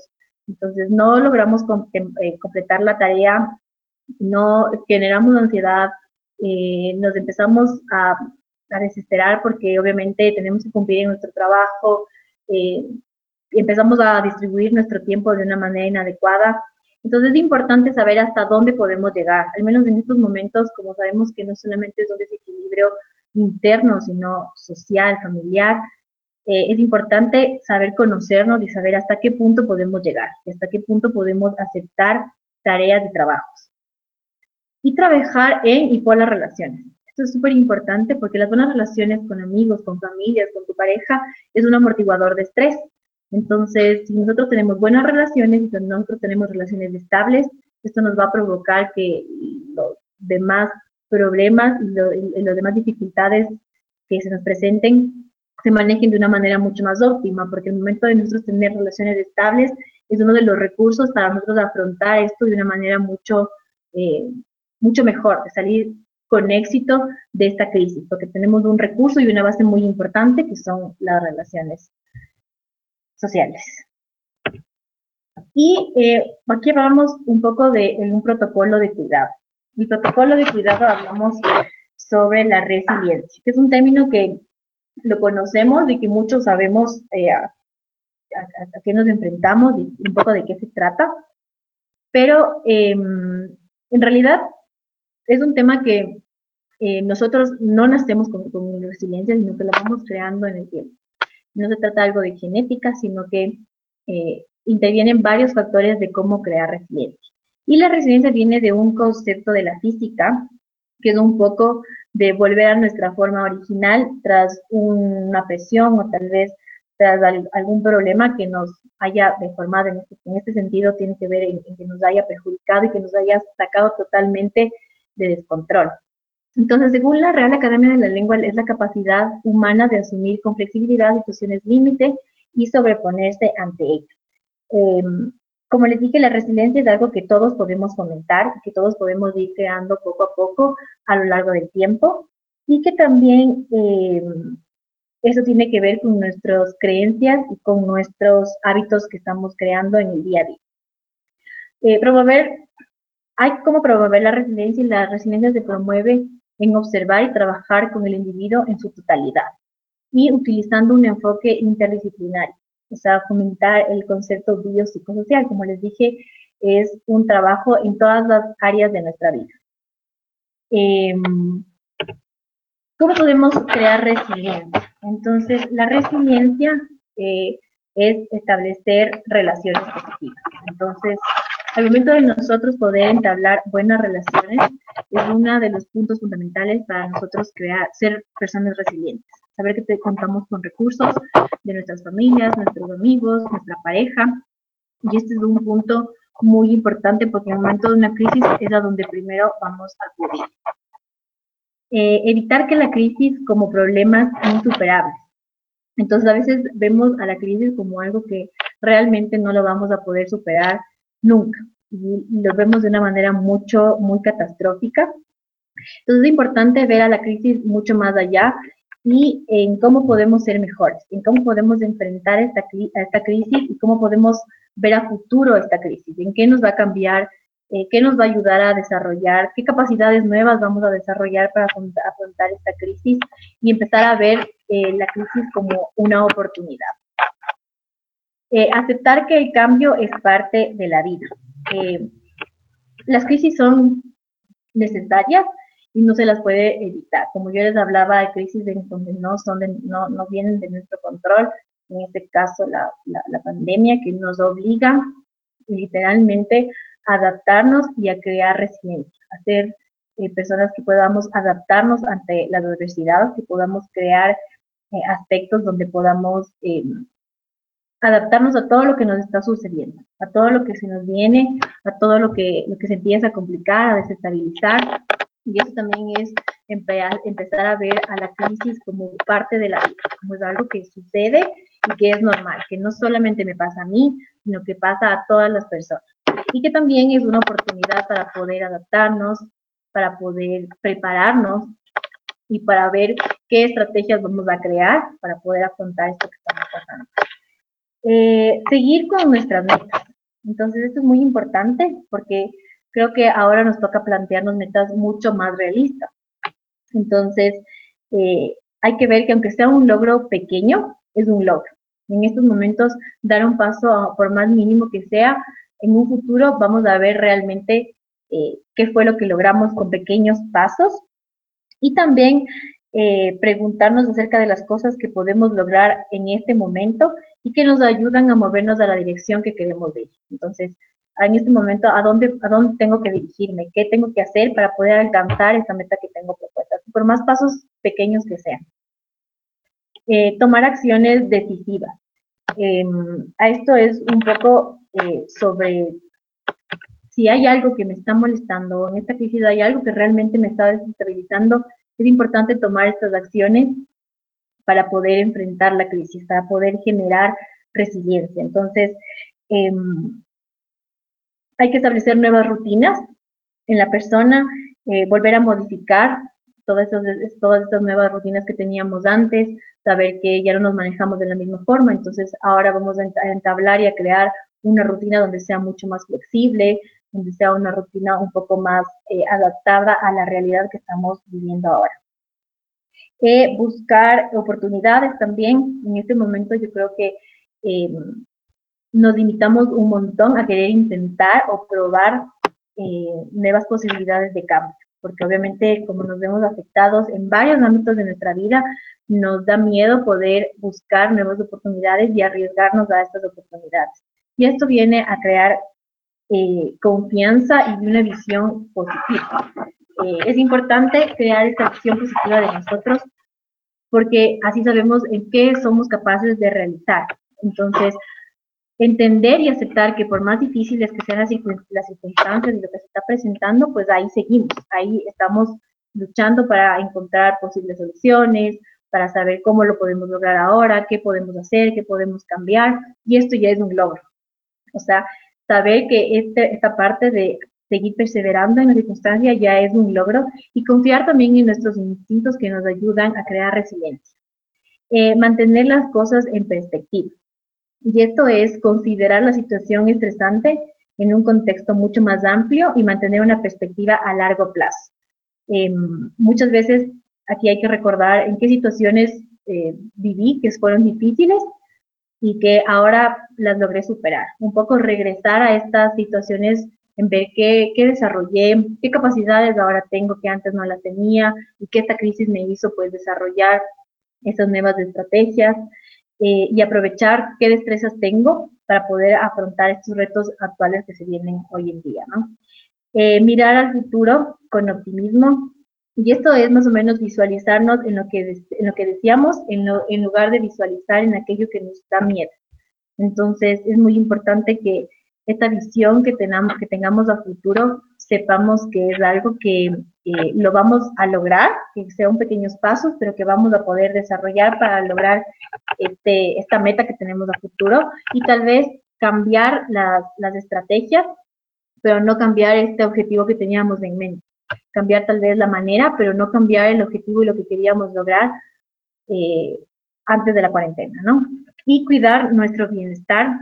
Yo creo que esto también estimula mucho nuestras capacidades porque eh, vamos a, al momento de cuidar nuestro bienestar, estamos conscientes de que podemos trabajar en otras áreas de nuestra vida. cuidar nuestro bienestar, como les dije, cuida, eh, hacer ejercicio, cuidar, cuidar la información que estamos recibiendo, eh, saber limitarnos, eh, qué estamos escuchando, poder también desarrollar capacidades de nuestra familia, en qué vamos a hacer ahora, cómo vamos a manejar ahora, si en este caso se tienen eh, hijos, cómo vamos a manejarnos, qué vamos a generar, cuáles van a ser ahora eh, las maneras de, de, actuar en la familia y que eso va generando también en la propia familia una capacidad de ser mucho más resiliente. Ah, bueno, y la última que me estaba olvidando es la búsqueda de sentido. Y es, eh, esto es muy importante porque cuando vemos a la crisis, como yo les dije, como una oportunidad, eh, vemos qué vamos a mejorar. Y vemos a, a, la crisis como algo que nos va a impulsar a, a presionarnos a nosotros mismos y a generar nuevas oportunidades. Una crisis siempre nos cambia, por más que eh, no desarrollemos todo lo que estamos viendo, por más que no apliquemos, pero sin que nosotros queramos, la crisis nos cambia. Las, la crisis nos hace otra persona, en este caso, bueno, podemos ver cosas negativas porque no, no, no, nuestra capacidad fue tal vez no muy grande para poder afrontar esta crisis, pero eh, siempre la crisis nos va a cambiar. En algún punto vamos a ver que ya no somos la misma persona que éramos antes de la cuarentena y esto pues muchos de ustedes van a poder ver que se han generado un montón de, de cosas ahora en Internet, el tema del ejercicio, el tema de que muchas personas ahora decidieron, no sé, tener más contacto con su familia, tener más contacto con gente que no que no habían hablado antes. Entonces, vemos que la crisis realmente nos genera un cambio.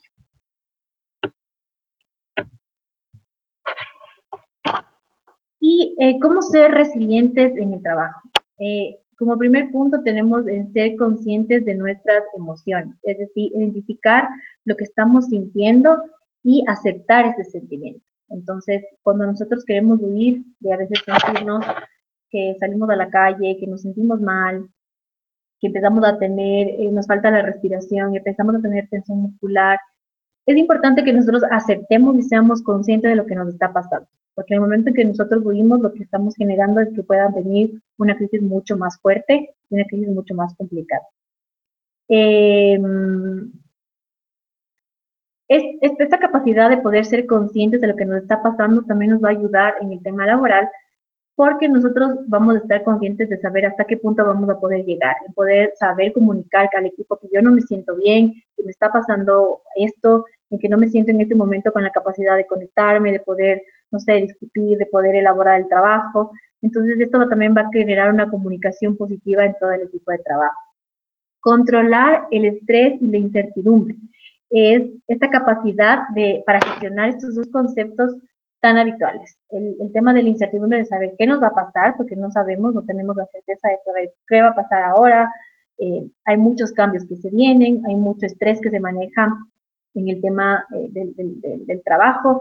Entonces, es importante controlar esos temas y saber controlar qué es lo que tengo ahora en este momento. Entonces, ahora en este momento tengo que cumplir esta parte de mi trabajo y más adelante voy a ver entonces ahora qué me toca afrontar. Cuando empezamos a pensar más hacia el futuro, realmente lo que conseguimos es frustrarnos completamente y cerrar nuestra visión para poder lograr lo que nos hemos planteado anteriormente. Eh, ser flexibles con las opiniones de los demás. Esto es ser capaz de poder tener una escucha activa que nos evitará discusiones y malentendidos. Entonces, ser abiertos a otras opiniones. Eh, por todo el tema que estamos viviendo, a veces nos cuesta abrirnos a otras opciones, a otras posibles soluciones en el trabajo. Entonces, es importante que seamos abiertos y aceptemos estas, estas, estas opiniones que van a dar la gente que muchas veces no, no estén dentro de nuestro, de nuestro marco para posibles eh, una posible solución para afrontar lo que nos esté pasando, pero es importante saber que aquí la solución viene en caso por caso. Entonces, tal vez si nosotros nos abrimos y somos mucho más flexibles, podemos ver que si es algo que nos puede funcionar, es algo que nos puede ayudar, no personalmente a mí, pero sí a mi equipo de trabajo. Eh, ser pacientes, que es algo también muy importante, porque a veces estamos en un momento donde estamos con la locura de lograr y estamos con una emoción súper fuerte de querer lograr los resultados que teníamos planeados y muchas veces tomamos decisiones precipitadas. Y estas decisiones precipitadas pueden ser no exactamente las mejores ni las correctas y puede afectar no solamente al equipo de trabajo, sino a la estrategia de la empresa como tal. A los objetivos que tiene toda la empresa puede lograr afectarnos y también es la capacidad de saber esperar. Se debe poner en práctica cuando las metas a largo plazo prevalecen sobre los deseos en ese momento. Saber esperar, saber tener paciencia, de saber cómo se van a dar las cosas, saber ver los, los factores y los mecanismos eh, positivos y negativos ante estas metas de trabajo y no tomar una decisión que pueda eh, realmente perjudicarnos. Y la capacidad de aceptación. Estas son, esta capacidad de aceptación nos ayuda un montón a poder adaptarnos a las nuevas situaciones y em, la capacidad de adaptarnos nos reduce el miedo de lo nuevo, de lo que se viene. Entonces es muy importante eh, ahora hay un montón de cambios. Entonces, mm, te toca trabajar en casa, me toca ir al trabajo, pero me toca ir de una manera diferente. Ya em, la relación con el otro no es lo mismo, porque nos da miedo acercarnos hacia el otro, nos da miedo saludar. Entonces, hay un desequilibrio y un cambio total.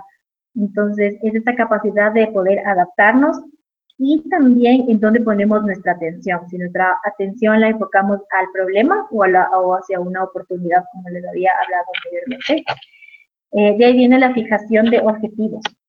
Eh, si sabemos cuáles son nuestros objetivos y sabemos que los objetivos están claros, vamos a fijar nuestra energía hacia esos objetivos. Y sabemos cómo actuar y qué debemos cambiar. Como les había mencionado antes, podemos cambiar nuestra, nuestra, nuestra estrategia para adaptarnos a las nuevas circunstancias, pero no cambiemos nuestra meta de trabajo. No, no, no cambiemos nuestra meta eh, que queremos lograr. Cambiemos de estrategias, veamos ahora cómo lo podemos hacer. Si ya no lo podemos lograr de esta forma, entonces optemos por nuevas estrategias, pero que aún así sean viables para lograr la meta que nos habíamos propuesto en, el tema laboral. De ahí viene una percepción objetiva.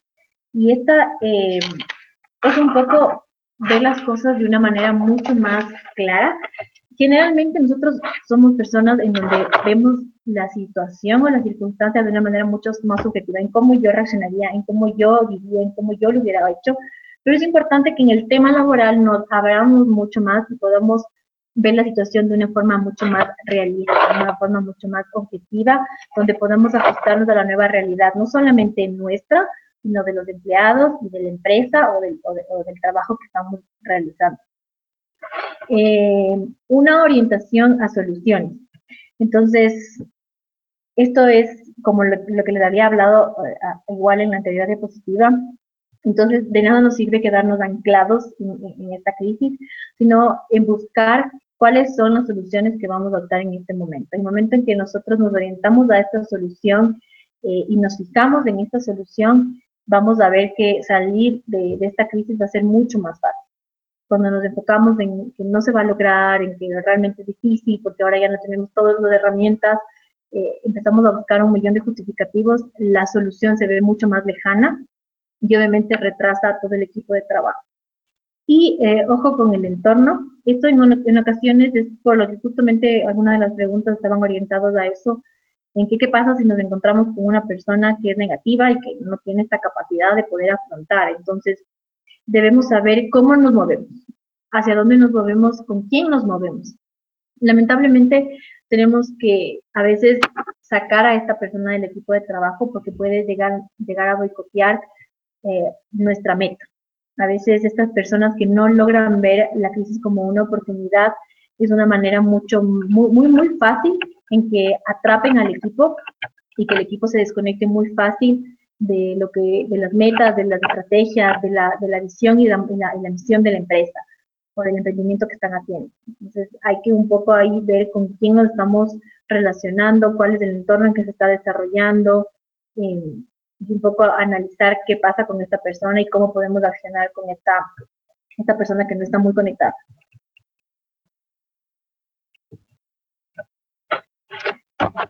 vamos a hablar de la resiliencia en la organización.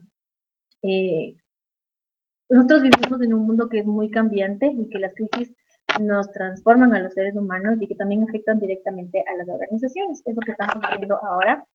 Y como les expliqué al principio, nosotros estamos con estas tres fuentes de miedo, que, es el tema de, de, las relaciones y que afectan también a nuestro trabajo. Indirectamente es algo que no lo podemos evitar cuando nosotros no estamos estables emocionalmente de, una manera eh, sin intención, vamos a empezar a afectar otras áreas de nuestra vida. Y en este tema puede ser que nosotros afectemos a la empresa o a la organización en la que estamos trabajando eh, y esto se ve reflejado en los ámbitos del mercado y la economía, donde nosotros realmente el equipo de trabajo no está cumpliendo con todo lo que se le, solicitó, el equipo de trabajo no se ha planteado nuevas metas, no se ha planteado nuevos objetivos, entonces obviamente la empresa puede caer muy fácil. ¿Y cómo generar resiliencia? Entonces, la primera es la capacidad de absorber cambios y rupturas. Y esto quiere decir a desarrollar una flexibilidad eh, a través del proceso de rápida adaptación. Eh, yo les había mencionado que una de las, muchos lugares y muchas empresas crean capacitaciones y simulan crisis. Entonces, en el momento de, simular estas crisis, la gente cuando en verdad llega a pasar este, este, este tema que ahora lo estamos viviendo, pues llega a pasar realmente una crisis, la gente se adapta muy fácil a, este cambio. Entonces, eh, la empresa es, se vuelve mucho más ágil en poder eh, absorber todos estos cambios que se van a dar, eh, reacciona mucho más rápido, ya tienes planes de acción, ya tienes planes para poder enfrentar con tus trabajadores, con tus nuevas metas, con los objetivos de venta, con todo lo que se desarrolla en una empresa. Y también eh, la empresa es capaz de tomar rápidamente ventaja y de anticiparse a las oportunidades de amenaza. Entonces, las oportunidades, en este caso, cuando la empresa ya está preparada, estas oportunidades se ven ya explotadas en la organización porque la empresa ya está alerta a lo que va a pasar o ya está alerta, mejor dicho, a lo que puede hacer. En el caso de, la pandemia es algo que viene sin, esperar, es algo que se viene sin, eh, sin anunciar, pero la empresa de alguna forma ya está en alerta y sabe cómo accionar y qué debe hacer. Entonces, en vez de, hay muchas empresas que en vez de empezar a hacer un análisis, una observación, hace frente a las oportunidades con una acción. Entonces, ya tiene una acción, ya tiene algo preparado y pues eh, el tiempo también de, de, en que la crisis perjudique se hace mucho más, o sea, reduce este tiempo de que la crisis pueda afectar a la organización, porque la empresa ya tiene un plan de acción en vez de empezar a analizar, a observar, a generar un plan de, estrategia. Entonces se reduce también un montón el tiempo de, la crisis como tal en, la empresa, ¿no? Y la capacidad para reinventar el modelo de negocio, que es lo que les venía diciendo también. Eh, ahorita nos enfrentamos a una competitividad. hay mucha competencia y nosotros nos tenemos que en este momento reinventar el modelo de negocio. Entonces, eh, en el tema de emprendimientos tenemos que buscar ahora qué puede llamar la atención a la gente, qué puede realmente lograr que la gente se conecte con lo que estábamos haciendo antes. Y, eso se hace también con un equipo. Por eso es importante tener un equipo motivado y conectado. Em, el ambiente es determinante para saber cuáles serán los probables elementos que podrían ser positivos o negativos para la empresa. Entonces, Em, hay, en, todas las empresas hay sistemas donde poseen la, esta flexibilidad para adaptarse a las circunstancias cambiantes y encontrar nuevos equilibrios. Eh, pero el ambiente es algo muy importante porque cuando nosotros nos enfocamos en el ambiente vemos cuáles son los factores que van a ser negativos y positivos y en los cuales ya nos vamos a enfrentar. Entonces, al momento de nosotros observar, digamos, en una empresa, que sabemos que un efecto negativo es que no se está dando una buena comunicación, que no se están cumpliendo con las tareas en el momento que se está solicitando, que las estrategias no se están dando de una forma correcta, ya sabemos qué está identificado y cuáles son estos posibles efectos negativos, ya podemos tomar un plan de acción. Em, ya tenemos como identificado qué nos va a ayudar y qué nos va a promover que nosotros podamos contar con un equipo o contar con esas herramientas que ya las tenemos como de cierta manera identificadas.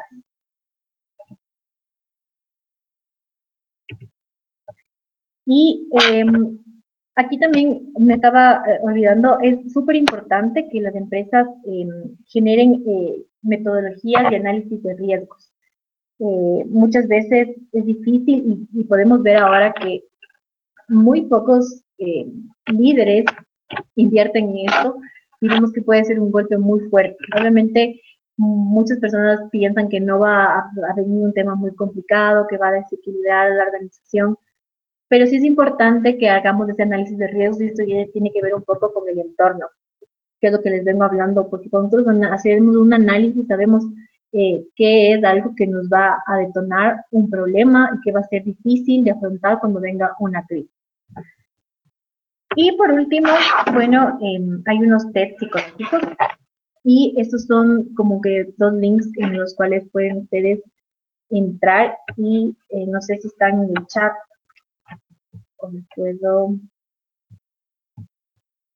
pueden ustedes ah, hacer clic aquí en el, en, el, link y van a poder un poco eh, ver cómo se siente y ver cómo todos ustedes están influyendo y cómo ustedes están desarrollándose en todas las áreas de su vida y ver qué tan nivel de ansiedad están manejando.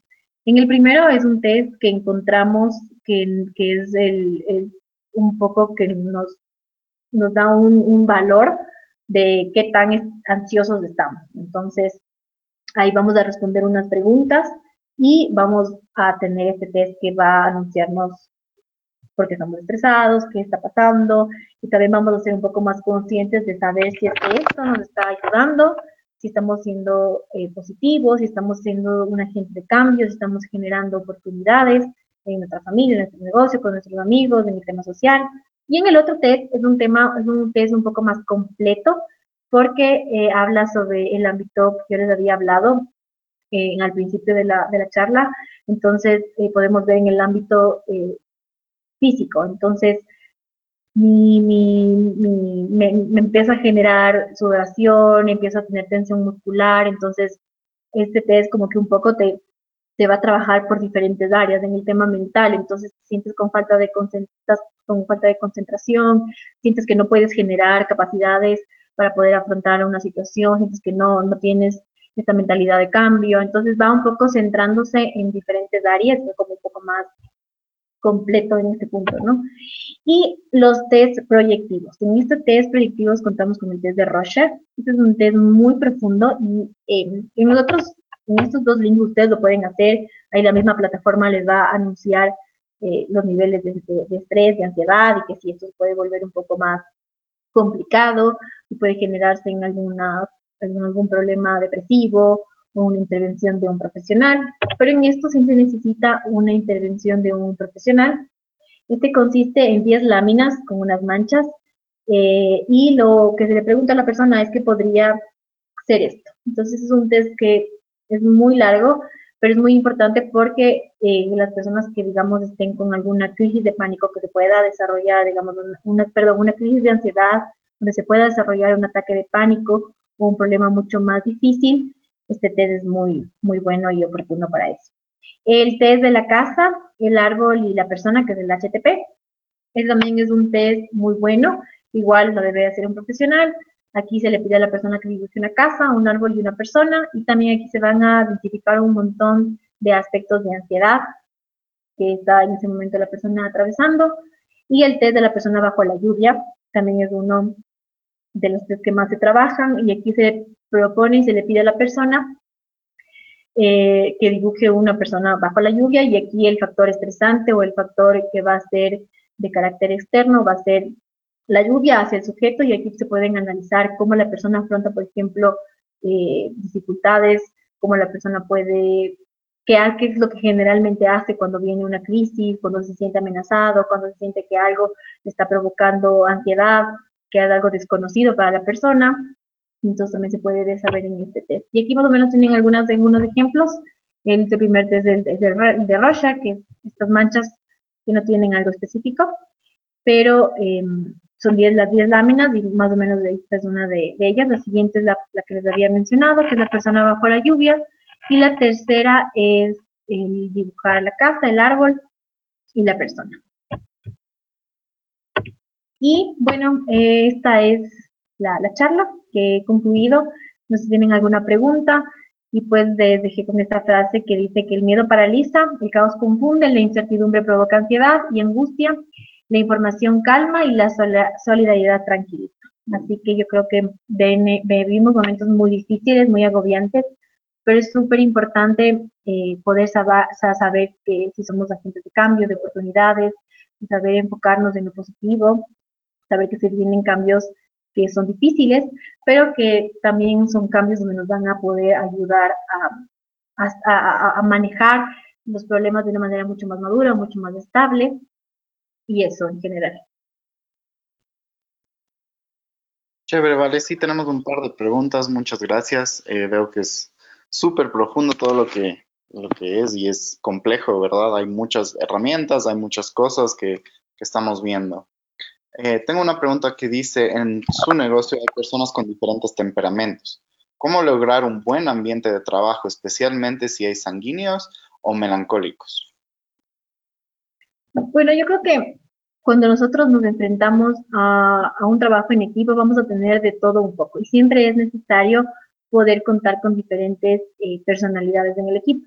Pero en todas estas personalidades siempre hay un límite en el que debemos manejar y saber cuál es el rol que nos toca cumplir, cuál es el rol que nos toca desarrollar. Y creo que eh, aquí es un poco el establecer límites claros al momento de trabajar en el equipo, porque tal vez hay una persona en la que es muy emocional y sus ideas, y yo lo que les hablaba anteriormente, hay personas que sus ideas y sus estrategias son basadas mucho en la emoción son ideas que no son reales y que no son eh, posibles de cumplir. Entonces, es importante tener en el equipo varios tipos de personalidades para que pueda, podamos cumplir con todos los metas y los objetivos que nos hemos propuesto, pero siempre es importante entablar y establecer un límite, saber hasta dónde podemos llegar y saber, saber, saber si es que esto que estamos planeando o esto que estamos diciendo es realmente real. Buenísimo.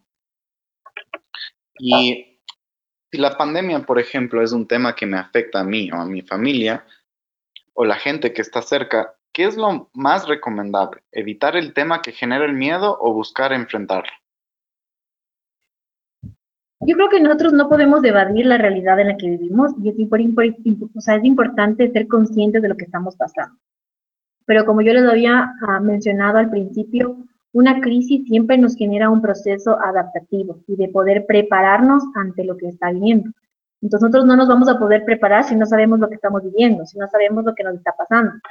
Entonces es importante saber qué es lo que sucede, es importante saber eh, cómo se está dando para nosotros poder desarrollar estas, estrategias y estas posibles soluciones.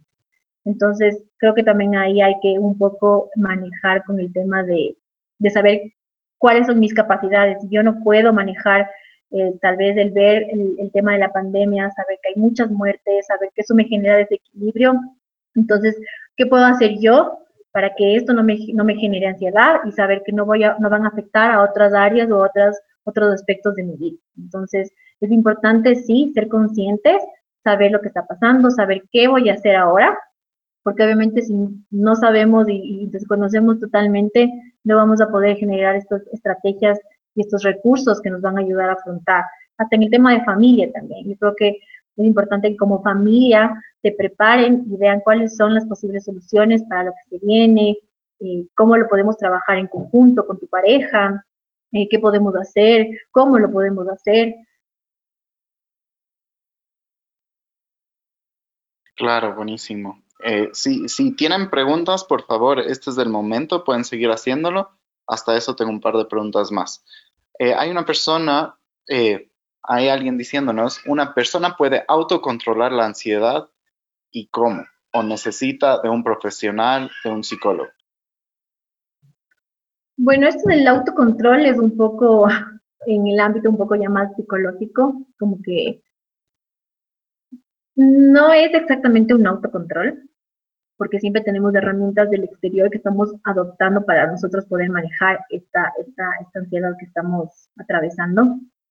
Em, pero muchas veces sí podemos, como yo les había mencionado anteriormente, digamos que yo em, pasé por una enfermedad en donde logré superar, donde logré eh, ya entablar ciertas características, donde mi capacidad de afrontar y de ver soluciones es mucho más fácil, donde mm, tengo una capacidad de adaptarme ante las adversidades de una manera mucho más rápida que las otras personas. Entonces yo creo que esos son los mecanismos que podemos adoptar y podemos, podemos volver a aplicar nosotros como personas, solamente nosotros. Eh, obviamente porque ya hemos generado todas estas capacidades, ya hemos vivido, ya sabemos que, que, que podemos afrontar, que podemos sobrellevar, que esto no es algo que se va a desequilibrar, que no es intolerante sino que es algo que yo lo puedo controlar, es algo que yo lo puedo eh, aceptar. Pero hay muchas veces donde esta ansiedad no, no, no funciona de la misma forma, porque no todas las personas vivimos una ansiedad igual. como yo les dije, la ansiedad es algo universal, o sea, todas las personas vivimos en algún momento la ansiedad, porque también esta ansiedad nos, nos motiva y nos prepara para crear algo bueno, para poder solucionar algo que nos está en este momento conflictuando, que nos está desequilibrando. Pero hay muchas veces donde esto ya es imposible, donde yo les hablaba que muchas veces hay, eh, hay personas en donde ven, tienden a ver todo de una manera catastrófica, entonces tienden a ver todo que es, que es algo difícil de manejar, que a pesar de ya haber generado soluciones, a pesar de ya haber generado estrategias de cambio, no logramos eh, estar tranquilos, no logramos aceptar estas soluciones y seguimos ansiosos, seguimos pensando que algo está mal. Entonces ahí sí necesitamos de alguien que nos ayude un poco a estabilizarnos y un poco a orientarnos en saber qué podemos hacer ahora, qué soluciones tenemos ahora y qué podemos manejar a un futuro. Porque a veces cuando estamos en esta ansiedad eh, queremos manejar todo en este momento y queremos las soluciones todo en este momento. Y no la, la ansiedad o las crisis no se manejan de esa forma, siempre hay momentos donde entablamos posibles soluciones o, en un futuro qué vamos a hacer, qué nos va a poder ayudar y también si esto está dentro de mi alcance, si esta acción que yo voy a tomar está dentro de mi alcance y no me va a generar más ansiedad porque no logré solucionar esto que me está molestando. Chévere. Y por último, tengo una pregunta un poco más abierta de, ¿podemos tomar contacto contigo en caso de una atención psicológica? Puedes subir tu número. Entonces, te recomiendo, también vamos a enviar esta presentación y puedes también poner ahí tus contactos, eh, pero, pero dinos, eh, ¿está abierto para consultas o, algo? Sí, em, igual quisiera contarles que nosotros, em, yo pertenezco a un grupo de psicología que se llama Reciprocando y nosotros eh, tenemos una, una página en redes sociales y pues ahí un poco eh, pueden eh, contactarnos. Igualmente, eh, yo trabajo en, el ámbito clínico y trabajamos en terapia individual, familiar, de pareja, entonces podría pasarles mi contacto en el caso de poder necesitar una intervención ya terapéutica y tras un proceso psicológico. Buenísimo, muchísimas gracias, Vale, es un honor contar contigo. Gracias por toda esta información súper práctica que lo vamos a poner en tomar en cuenta para cuando regresemos a los trabajos y manejar de una mejor manera eh, la ansiedad y el miedo y, qué podemos hacer. Y ya tenemos unas herramientas base que nos va a ayudar un, montón y sabemos que lo importante tal vez que es tener a alguien, algún psicólogo adentro de nuestras empresas que pueden tener sesiones con, la gente, sesiones en grupo también, y igual, y si no tienen la capacidad de hacer eso, igual hacer grupos pequeños, cerrados, donde la gente se pueda ayudar. Em, entonces hay, hay, algunos tips súper claros de qué es lo que podemos hacer, cómo podemos poner en práctica. Em, gracias a todos otra vez por, por, asistir. Cada jueves a las 4 de la tarde tenemos webinars. Eh, les vamos a estar pasando esta presentación y por correo y estamos tratando de mandarles información por teléfono. Hoy día les debió llegar el, registro de, o el link para asistir directo a su teléfono también, entonces estamos tratando de modernizarnos ahí. Em, y los datos de, de Valeria Espinosa van a estar en esa presentación que les mando y pueden ahí contactarse con ella. Muchas gracias otra vez y que tengan un buen fin de semana. Esperamos que este mensaje haya impactado tu vida. Suscríbete porque subimos nuevas prédicas todas las semanas.